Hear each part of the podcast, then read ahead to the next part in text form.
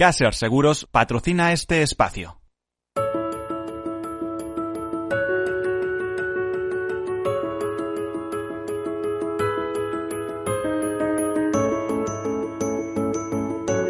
Tercer sector, un espacio para la economía social. Un programa dirigido por Miguel Benito.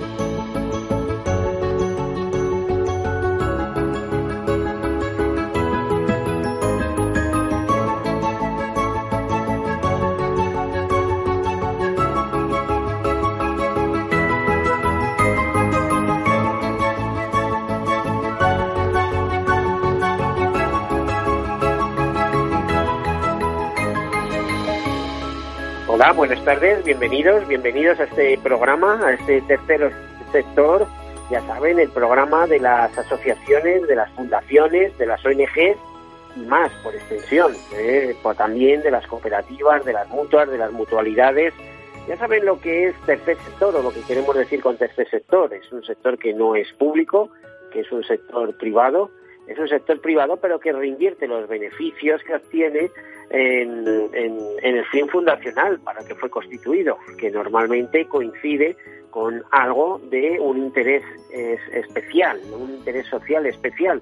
Así, el tercer sector, las empresas del tercer sector están dedicadas a acción social, a cooperación internacional, a defensa del medio ambiente y a tantos y tantos pequeños y grandes temas que nos interesan eh, de alguna manera. Por ejemplo, pues eh, esas pequeñas fundaciones o asociaciones que recaudan eh, de, la solidaridad de las personas para investigar sobre enfermedades raras o para paliar determinados temas, no sé, problemas de educación, de alimentación, de pernoctación.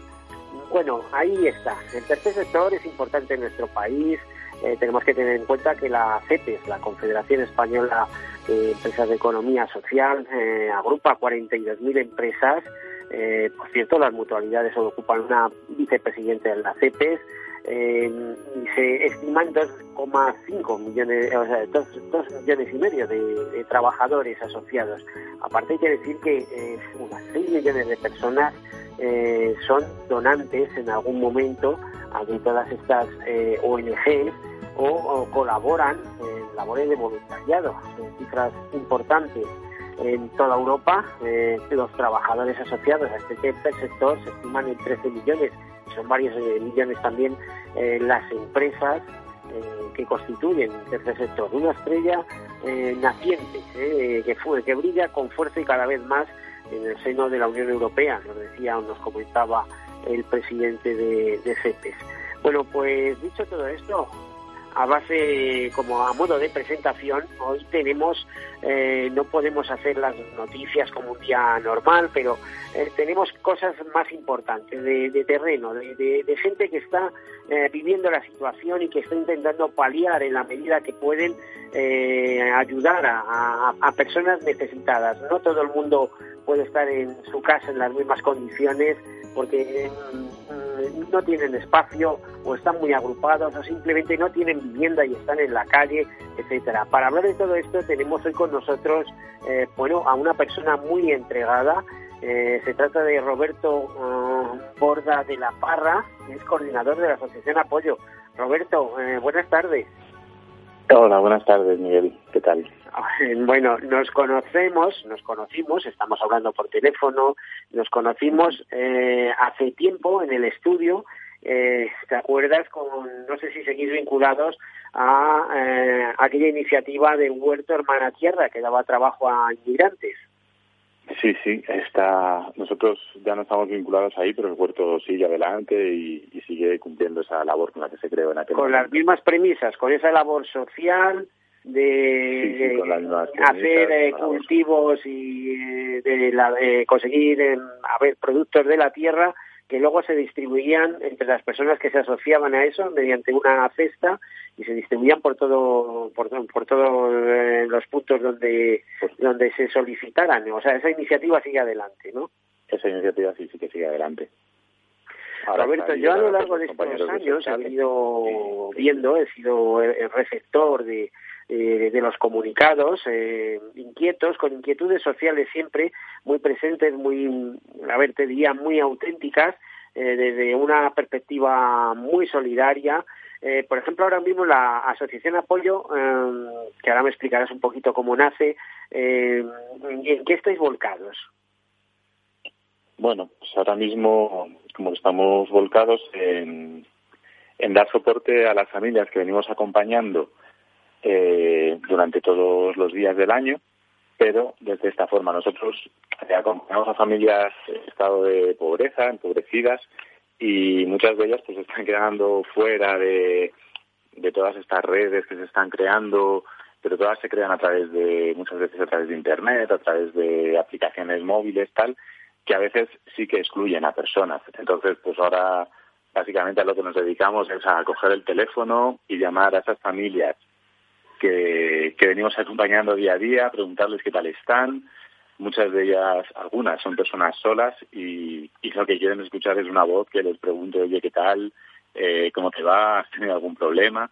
Y luego también, pues, intentar calmar la ansiedad que produce a veces, pues, problemas derivados de, de esta situación, donde hay personas que a veces consiguen su sustento económico a través de, de la venta ambulante de chatarreo y que en estos días todas estas actividades están lógicamente paralizadas. Entonces son personas que dicen, ¿cómo voy a pagar yo la luz? ¿Me van a cortar la luz? ¿Me van a cortar el agua? Bueno, pues situaciones que, que esta crisis, que esta, que esta historia a veces que nos está pasando con el coronavirus, pues a veces agudiza. La verdad es que hay que pensar en los más vulnerables. Eh, ¿Cómo nace la Asociación Apoyo y cuándo? Pues la Asociación Apoyo nació en el 82, 83. Ahí eh, tenemos un archivo, pero no, no tenemos claro en qué año empezamos. Realmente porque lo que empezó la Asociación Apoyo fue un grupo de, de vecinas y de vecinos de Moratalá, que en aquel tiempo eh, estaban preocupados porque muchos, porque otros vecinos se estaban enganchando a la heroína, a las drogas, y en aquel momento no había una red pública que diera soporte a estas personas. Entonces, bueno, pues a partir de, la iniciativa de Josito, que hoy es vicario de, cosas sociales en, la Iglesia de Madrid, y de Javi Baeza, y en torno a ellos un grupo de personas, de psicólogos, abogadas, pues empezaron a, hacer ese acompañamiento.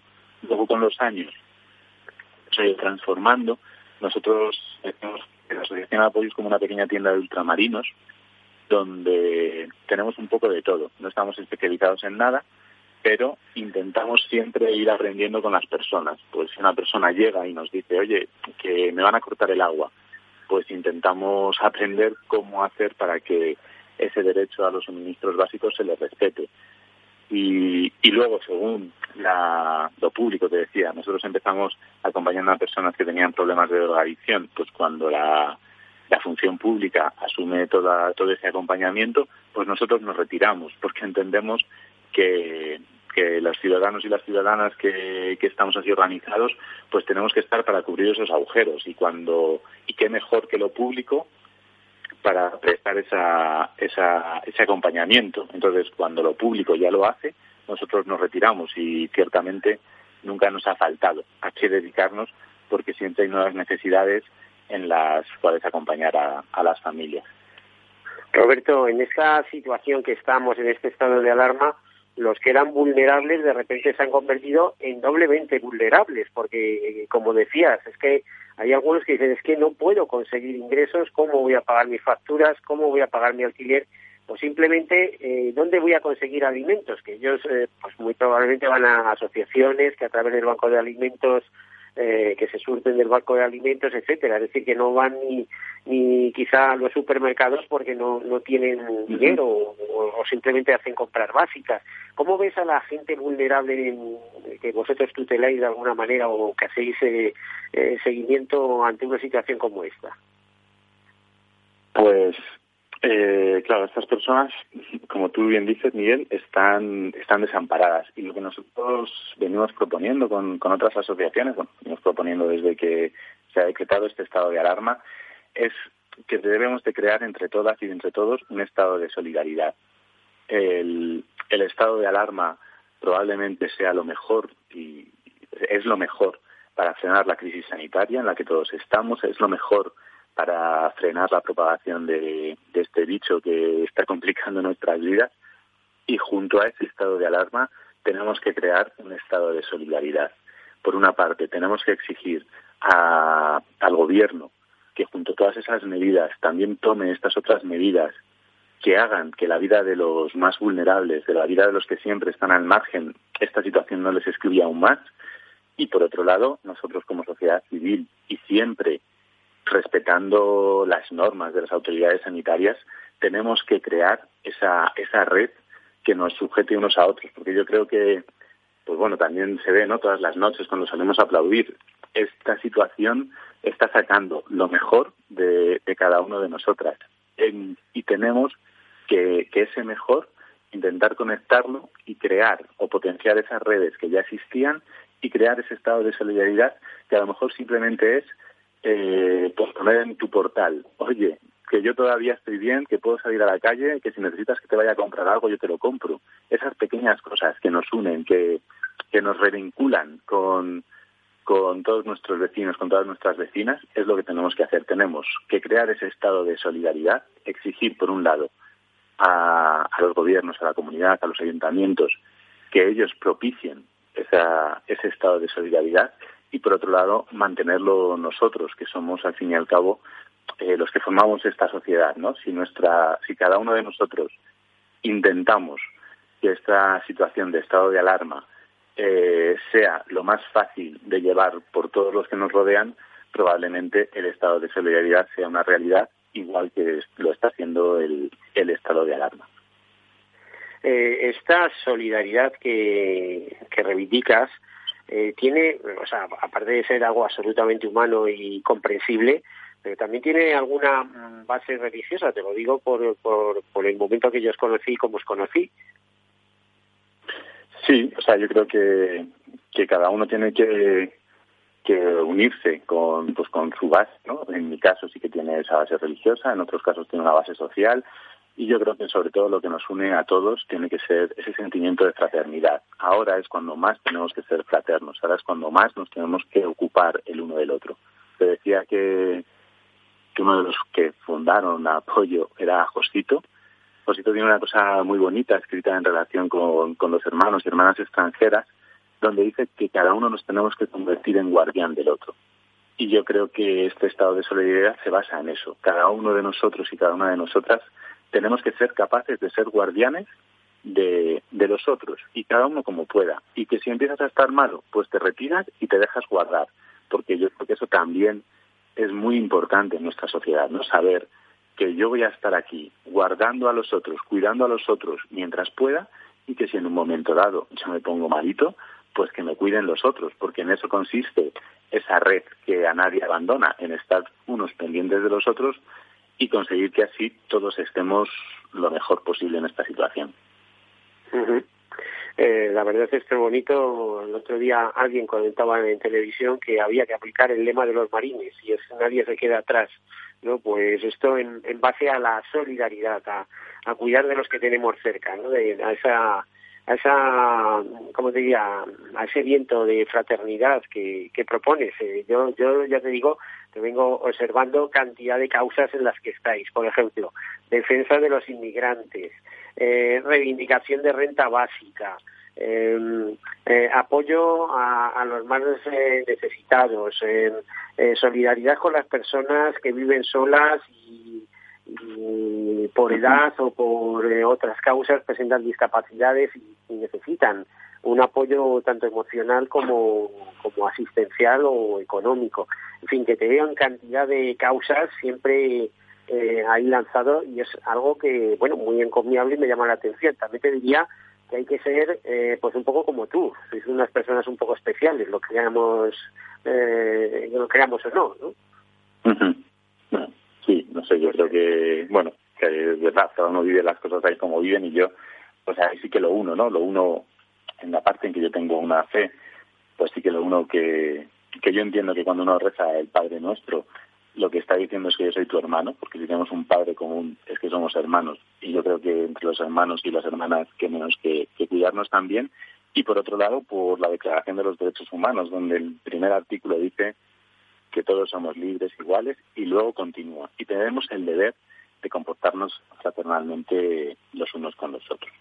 Pues en cuanto a los temas que decías, pues eso, de rentas y demás, nosotros en estos días sí que estamos, por ejemplo, pues con el tema de la renta mínima, aquí en la Comunidad de Madrid, pues sí que le hemos hecho una petición a Alberto Reyero que, que en este tiempo de estado de alarma, en este tiempo excepcional, pues que suspenda las suspensiones cautelares.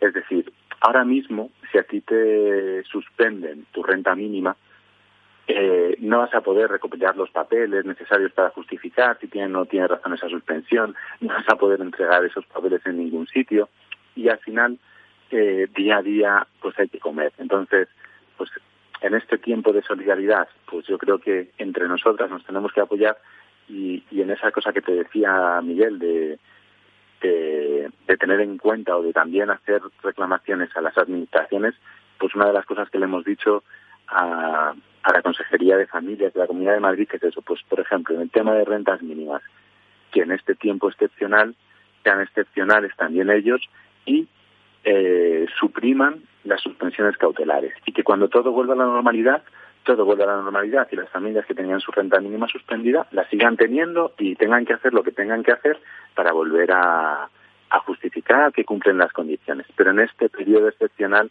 no nos podemos olvidar que muchas de estas familias tienen a pequeños, tienen a niños y niñas y, y tenemos que asegurar yo creo que, que todo que todas las personas pues puedan mantener unas condiciones unas condiciones de vida lo mejor lo mejor posible. Sí, sí, y, unos ingresos, como no, como no tengas un ingreso mínimo, o sea, decir, estas son situaciones extraordinarias. Claro. Por ejemplo, el otro día veíamos en televisión como la comunidad china, que, que ellos se han apresurado a cerrar sus comercios y tal, y dicen, bueno, ¿y esto cómo lo van a llevar? Y dice, no, es que todo el mundo suele tener ahorros para imprevistos, pero esto no le ocurre a todo el mundo. Hay quien tiene eh, Claro, claro. eh, su capacidad de ahorro es tan mermada, tan limitada, que no tiene eh, un, un, vamos, un pequeño ahorro para, para imprevistos y, y de Claro, repente que te llega una situación así que te llega. viven en el día a día, ¿no? Por ejemplo, estos días, pues no dejo de pensar en una, bueno, en una persona que nosotros acompañamos, que ahora mismo estaba en un, en un trámite que era, se le acababa de terminar la prestación del RAI, de la renta activa de inserción,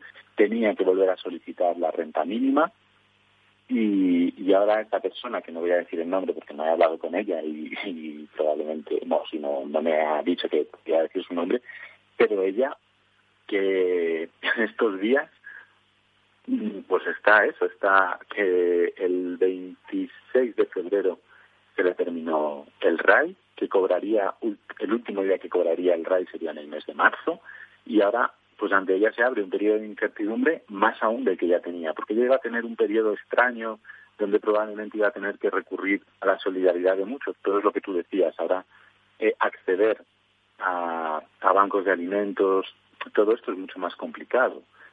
Además son personas mayores, muchas de ellas, no, pues que tienen esa complicación. Entonces, pues, pues en, en este caso, ¿no? Ella qué es lo que lo que va a hacer. Por eso yo creo que en este estado de, de alarma hay que pensar y pues para eso tenemos políticos y políticas que han decidido dedicarse a, a cuidarnos desde el común, pues que ellos tienen que idear las formas en que estas personas que se les acaban sus subsidios, que se acaba su paro, que se acaba su RAI, que tienes la renta mínima suspendida, no podemos permitirnos, yo creo, como, como sociedad, que en estos días nadie se quede sin ese ingreso mínimo con el que contaba, porque tenemos que tener en cuenta que en estos días nadie va a.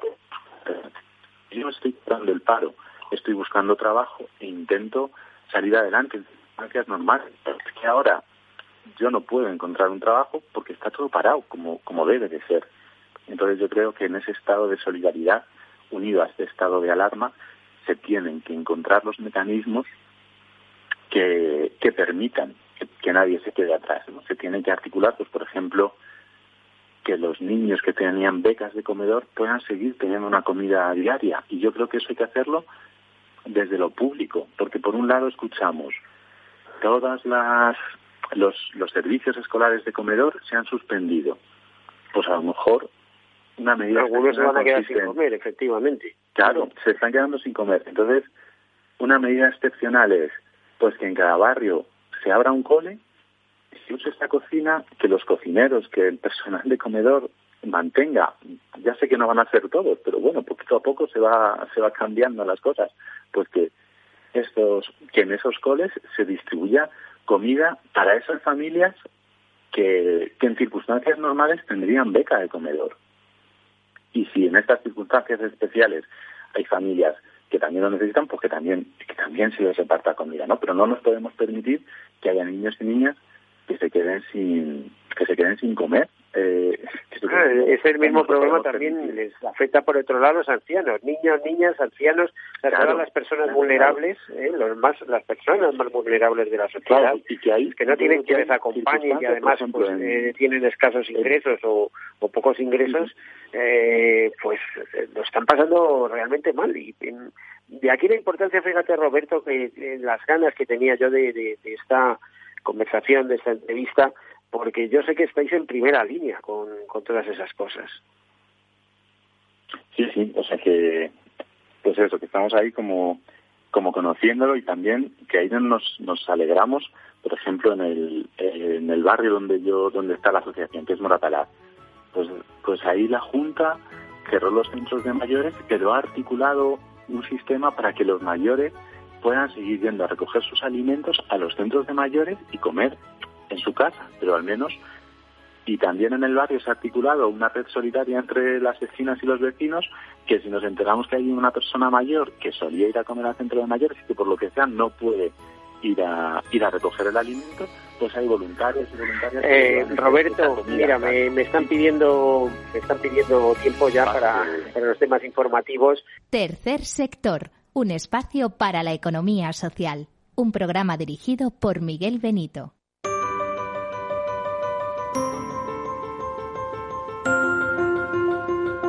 Roberto.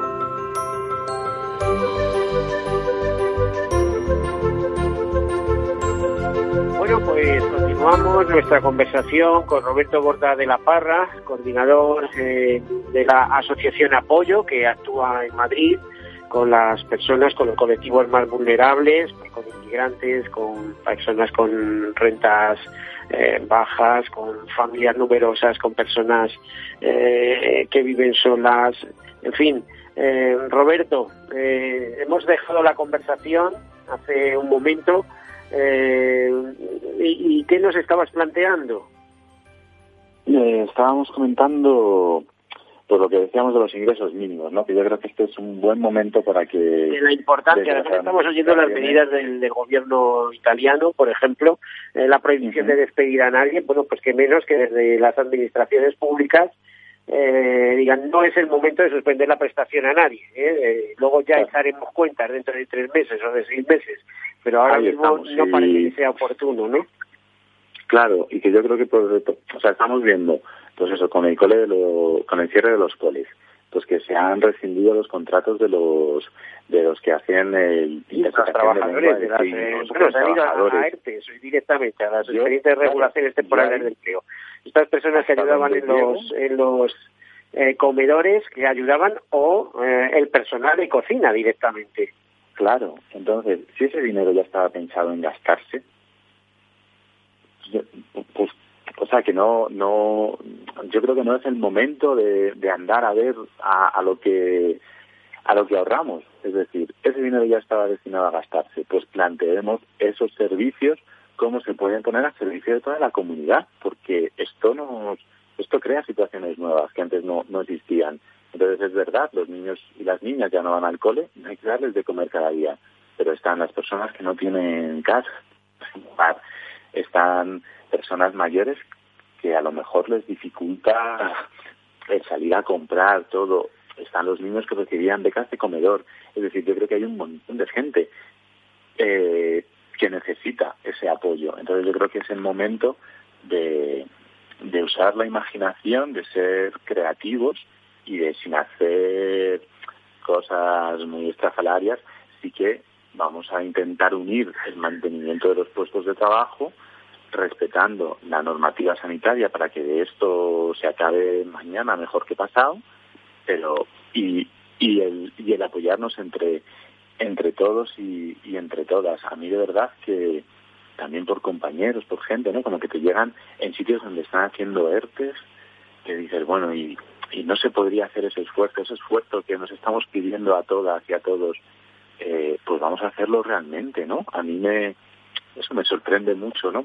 Medidas que están tomando las administraciones de vamos a bonificar el IBI a las empresas que no que no despidan a, personas, vamos a y luego por otro lado como que no se están tomando esas medidas porque eh, yo por mis dos críos pequeños pues las decisiones que se han tomado en, en rescindir los contratos de los comedores las ha tomado la misma administración que luego está diciendo pero voy a bonificar el IBI y no despides a nadie pues hombre vamos a intentar tener un discurso más coherente no vamos a no rescindir contratos para que las empresas no tengan que despedir a gente y luego ya vemos si y bonificamos cosas que, que probablemente también sean necesarias. Pero yo creo que la prioridad ahora mismo es vamos a intentar dentro de lo posible mantener cierta normalidad. Y cierta normalidad es que si en una casa entra entra un sueldo vamos a intentar que ese sueldo siga entrando y, la verdad es que hay una, casuística tan ricas como personas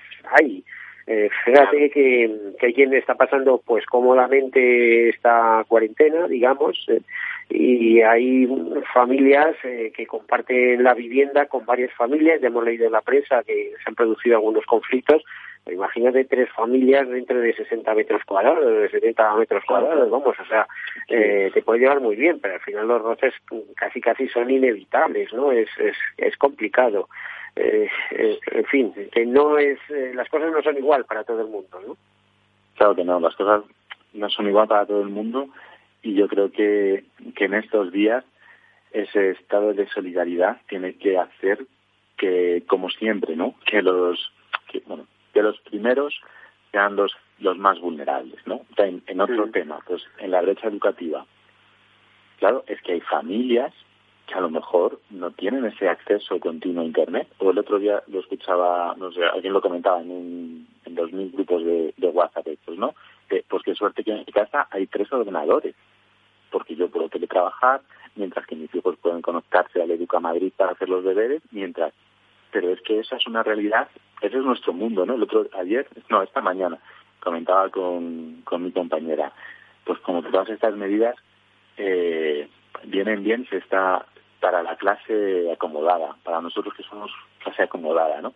Pero la gente empobrecida, pues, pues lo está pasando mucho peor por lo que tú vives, ¿no? Tú vives, hay familias que viven en habitaciones alquiladas.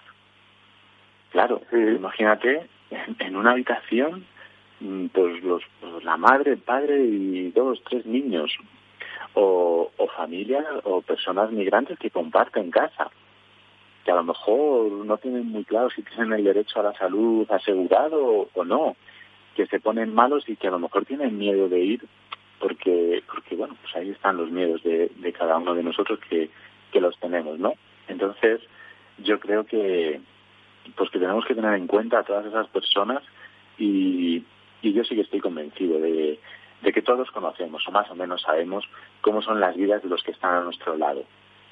Entonces sabemos que si en el piso de arriba hay una persona mayor, pues la voy a, voy a llamarla, voy a tocar a su puerta y manteniendo los metros de seguridad, le pregunto qué tal, que si necesita algo. Yo creo que este es el momento de, de ese estado de solidaridad que, que tenemos que construir entre nosotros tenemos que exigir a, a las administraciones que, pongan las bases, pero que, eso tiene que ser respuesta ciudadana. Que yo creo que, que este es el momento en que cada uno de nosotros, que cada una de nosotras esté ahí y, y diga, ahí el mundo, es que el mundo se puede cambiar y en este momento se puede cambiar. Que si yo consigo que mi vecina mmm, coma todos los días caliente, estoy cambiando el mundo y estoy consiguiendo que en estos días esta, esta situación de alerta sea más, más llevadera para todos. Yo creo que es muy importante que todos tengamos en cuenta que no podemos dejar a nadie atrás. Lo que tú, Roberto, eh, desde tu conocimiento, eh, por ejemplo, el reparto de alimentos que hacen asociaciones, instituciones, mm, también son muchas de la Iglesia y, y otras muchas de, de distinto eh, de distinto signo, eh, en base a, a los eh, a lo que les aportan los bancos de alimentos esto se sigue haciendo con normalidad o sea, la gente sigue yendo a recoger pues sus eh, pedidos mensuales o semanales o, no sé cómo son exactamente, pero bueno, eh, se sigue haciendo. Claro, lo que lo que yo conozco es que eso también se ha, se ha paralizado. No sé si los compañeros y las compañeras que lo llevan ahora en el día a día, pues claro, como todos, ¿no? Estamos repensando cómo hacer y probablemente eh, piensen la forma de conseguir hacerlo. Pero así como que en el momento primero, lo que, al menos lo que yo conozco, esos servicios se han parado, se han cerrado por razones, o sea, pues, bueno, pues porque... Al final es tan importante como ir al supermercado, porque ese es el supermercado de los pobres, al final, ¿no? O de los menos favorecidos, digamos.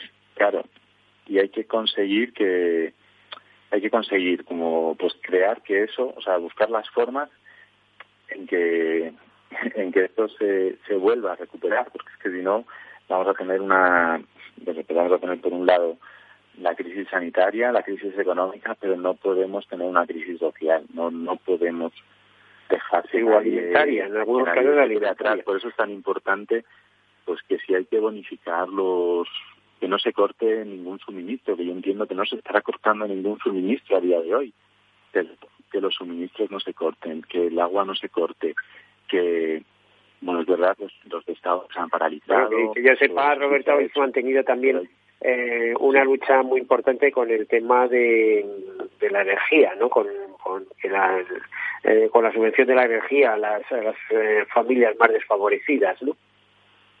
Claro que sí, es que es, es tan importante, es decir, que tú tú dices, bueno, pues yo me organizo para salir poco a comprar, pero es que para salir poco a comprar tienes que tener una nevera que te funcione y para que, tener, que funcione la nevera tienes que tener luz. Y, y ahí, pues es que en estos momentos, como que la pobreza energética también es, es tan importante, ¿no? En estos días no debería haber nadie con el suministro de luz cortado y si la gente lo tiene cortado que se vuelva a enganchar y después hacemos cuentas, que yo creo que que, que sería, un gesto por, la por parte de las empresas de energía. Es más, para estar informado, como comentabas, que menos que poder ver el televisor, si no tienes luz en casa no puedes hacerlo, ¿no? Pero ver el televisor es lo que te van, eh, las, las instrucciones que van cursando, ¿no? Y los consejos que, que, se van impartiendo. que tienes que estar conectado, que tienes que poder recargar el móvil para poder llamar a tu familia. Es decir, es que, claro, cuando tú no cuando para ti es costumbre siempre tener la luz, y decir, uff, si ahora me cortan la luz. Y entonces, y que luego también está, yo creo, los, los estados de ánimo, ¿no? Nosotros, otra persona que conocemos, eh, tiene una suspensión cautelar de su renta mínima.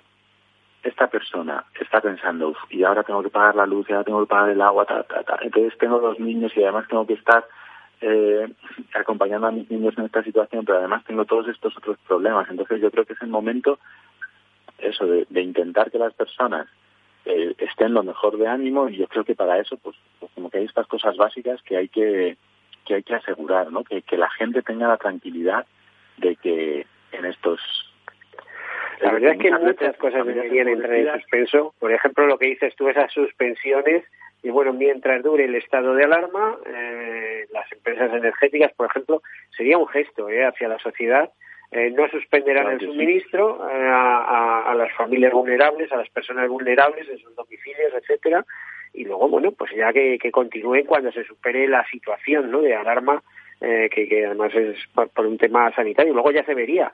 Lo que no parece de recibo es que esas mismas eh, empresas tengan eh, fundaciones eh, maravillosas, eh, organizaciones de voluntarios también formidables y, estén todo el día publicitando que hacen muchas cosas por la sociedad, incluso lo ves en sus anuncios, en, medios de comunicación, etcétera, cuando luego llega una cosa de verdadera necesidad y, y, el comportamiento pues deja, no sé, deja un rastro de impiedad, digamos, ¿no? Yo creo que es el momento de, ser, de dar un paso adelante y ser fraternales, como dicen, ¿no?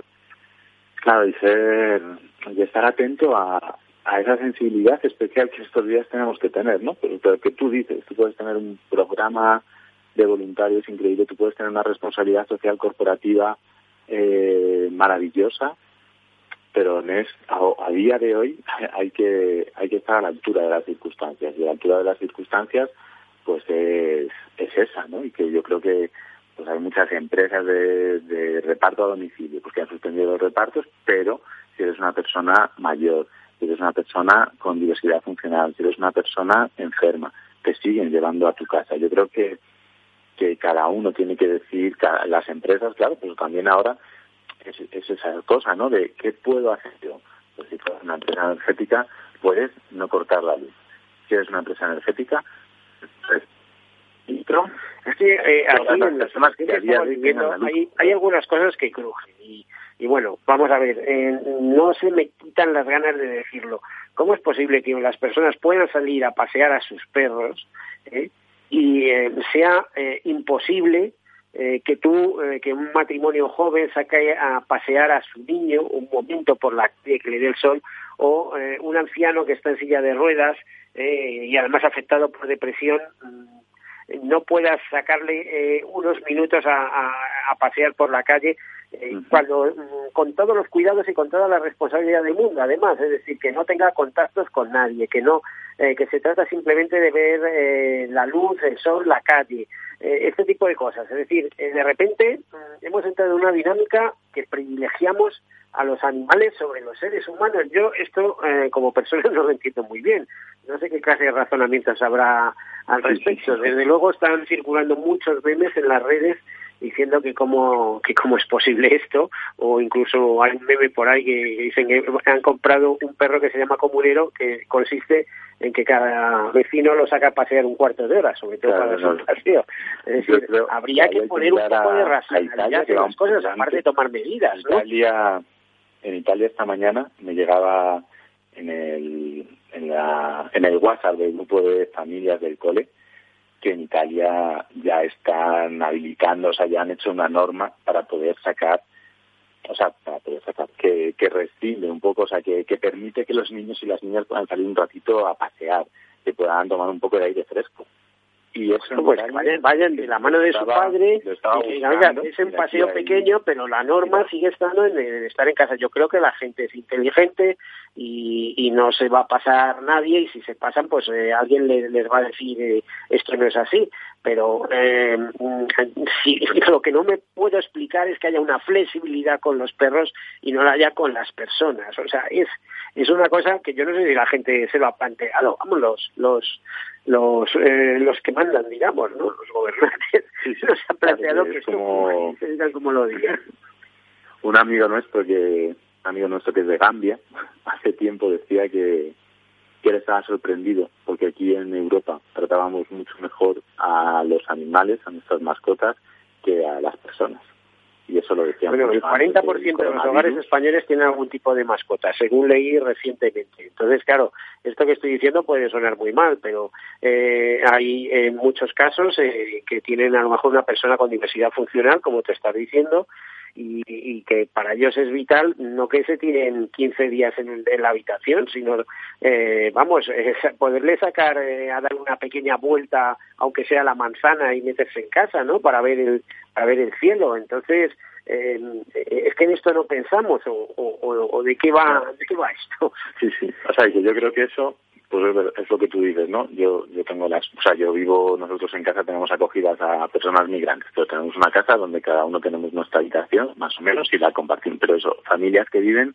a lo mejor tres familias en 60 metros cuadrados, pues evidentemente que necesitan salir a oxigenarse, ¿no? Porque es que si no, esto, vamos, por, por su salud, por, por mantener, y que yo creo que ahí también hay que, no sé, yo creo que hay que confiar en, en la responsabilidad individual de cada uno de nosotros, que yo ya sé que si salgo a la calle, que si yo salgo a pasear un poco con mi hijo, pues que no voy a juntarme, no voy a hablar con otros, ¿no? No, ni te vas a ir al parque, a la manzana, ni me voy a ir al parque, ni me voy a poner a jugar un partido de... Pues, Pero lo que tú dices, o tengo que sacar personas mayores, pues pues a salir a, a pasear, ¿no? Incluso pues pues personas, yo, mi padre que está enfermo, el médico le recomienda salir a pasear cada día. Pues, pues que, ahora no lo está haciendo, evidentemente, pero es lo que tú dices, hay, habrá que también pensar en, en esas personas y que si esto va para largo y que también, por otro lado, es lo que tú dices, ¿no? Si las personas que tienen mascotas vemos que puedan salir y que respetan todas las normas de sanidad, pues eso habrá que irlo ampliando un poco a, a, todo el mundo, para que todo el mundo, bueno, para que podamos también mantener nuestra nuestra salud mental en, estos días. Es que una es la salud física, pero otra es la emocional y también hay que a ver si vamos a salir todos tocados. que ya lo estamos en alguna medida, ¿no? Pero eh, es importante no rebajar las medidas, todo esto es importante, pero también es, es importante pensar en eh, que algunas cosas tampoco supondrían una relajación y hacerlo con toda seriedad. Tú me has contado el caso de tu padre. Yo te podría ir a algo mucho más personal. Yo tengo a mi mujer en silla de ruedas, ¿no? Y entonces está recluida un día y otra y otra. Y lleva una depresión profunda, aparte de, tener un problema físico en estos momentos que la tiene en silla de ruedas. Eh, es que tiene que ver el sol detrás de las ventanas, ¿no? Entonces, eh, yo desde el primer momento no he entendido ese mensaje, que se puedan sacar a pasear a los perros y yo no me puedo llevar a mi mujer media hora a pasear a que vea el sol me parece inaudito. no sé, quién, está, quién hace las leyes y cómo se están pensando, ¿no?